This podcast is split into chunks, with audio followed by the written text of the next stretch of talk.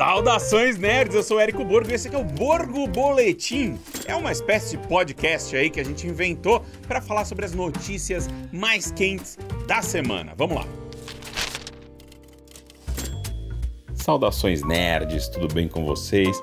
Tô aqui de férias, relaxando no Japão e tal mas de olho nas notícias, né? Andy Muschietti, diretor do Flash, tem dado várias entrevistas aí para divulgar o filme que logo logo chega aos cinemas e foi perguntado sobre os rumores de que ele seria um dos candidatos para dirigir Batman The Brave and the Bold, né? O Bravo e o Audaz, que é o filme que vai colocar aí o Batman com o seu filho Damian Wayne. O negócio aqui é o seguinte: ele não falou nem que sim, nem que não, mas a resposta foi muito evasiva de um jeito que pareceu que ele tá com esse job já, viu? Porque ele virou e falou assim: não posso falar sobre isso ainda. Ou seja, tá na cara aí que James Gunn chamou ele porque a Warner tá muito empolgada com o que ele fez com Flash, com a direção que ele levou o filme. O filme é realmente legal, então vamos ver aí, porque ele já declarou várias vezes que ele é muito fã de Batman e tal. Então eu acho que vai dar Argentina, hein, nessa nessa seleção aí pro,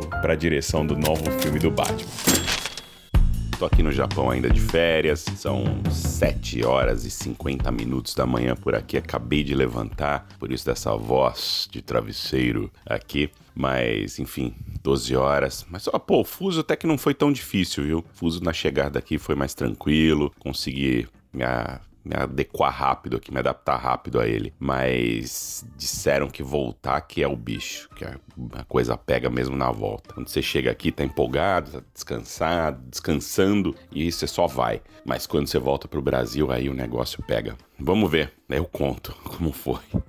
Mas enfim, fico por aqui até dia 7, então tem mais um tempinho. Mas vamos lá, vamos falar. Eu tô aqui, mas tô acompanhando as notícias, então vamos contar aqui para vocês o que que tá rolando, que eu fiquei muito, muito animado. E é o seguinte: Homem-Aranha através do Aranha Verso teve sua premiere mundial ontem lá nos Estados Unidos. Obviamente, os produtores, diretores e elenco estavam todos lá e fizeram alguns comentários muito legais sobre o futuro aí da franquia Homem-Aranha lá na Sony. E é o seguinte, a Amy Pascal, que é a produtora, revelou que Homem-Aranha 4 está ali em desenvolvimento, que está tudo andando com o filme. O problema é claro, a greve dos roteiristas. Eles não conseguem trabalhar no filme, pararam tudo, né? Por conta disso que eles estão apoiando a greve. Olha, isso é uma coisa que eu preciso dizer para vocês. Tá todo mundo apoiando a greve desse, dessa vez aqui. Ninguém tá trabalhando, ninguém tá nem fazendo pitch de novos projetos e nem nada disso. Tá todo mundo realmente respeitando a greve dos roteiristas e a possível greve dos atores também. Mas Amy Pascal disse então que Homem-Aranha 4 é uma realidade, vai acontecer, tá tudo certo, como a gente já esperava, aí não é uma grande novidade, mas a grande novidade ela realmente veio depois. É o seguinte, a Amy Pascal revelou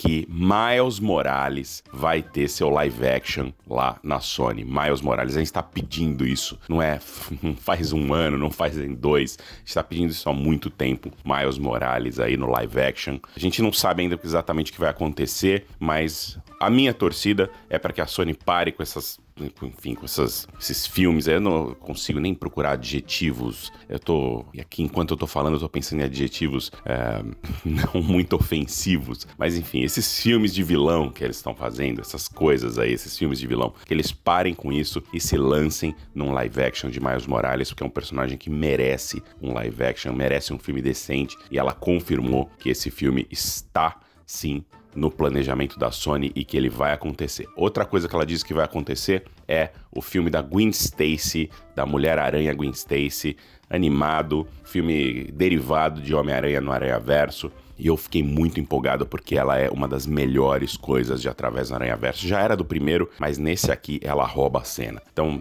merece Gwen Stacy ter aí também um, um filme só dela. Então, esse aí uma animação, né? Como ligado ao universo do Aranha Verso aí. Vamos ver o que, que vai acontecer, o que, que vai sair daí. Mas que, olha, o mundo dela é um dos mais lindos, disparado desse Homem-Aranha através do Aranha Verso, sem a menor dúvida. Eu fiquei encantado com o mundo da Gwen Stacy nesse filme, que aliás estreia hoje, aqui, quinta-feira, né, na Cinemark Brasil. Procure, olha, não deixe para depois. Essa é minha recomendação de coração para você. Não deixe para depois. É uma obra-prima. Minha crítica tá no ar no canal do YouTube da Ruro. Já mandei ali um vídeo também de primeiras impressões. É uma obra-prima. É um dos melhores filmes de super-heróis já feitos. Esteja no cinema, esteja na Cinemark para assistir. Aliás, o combo é lindo também. Tem três, eles fizeram três personagens, fizeram Miles, fizeram Gwen e fizeram Miguel O'Hara, que é Homem-Aranha 2099. Vá ao cinema, vá ao cinema, não deixe para ver esse filme depois, beleza?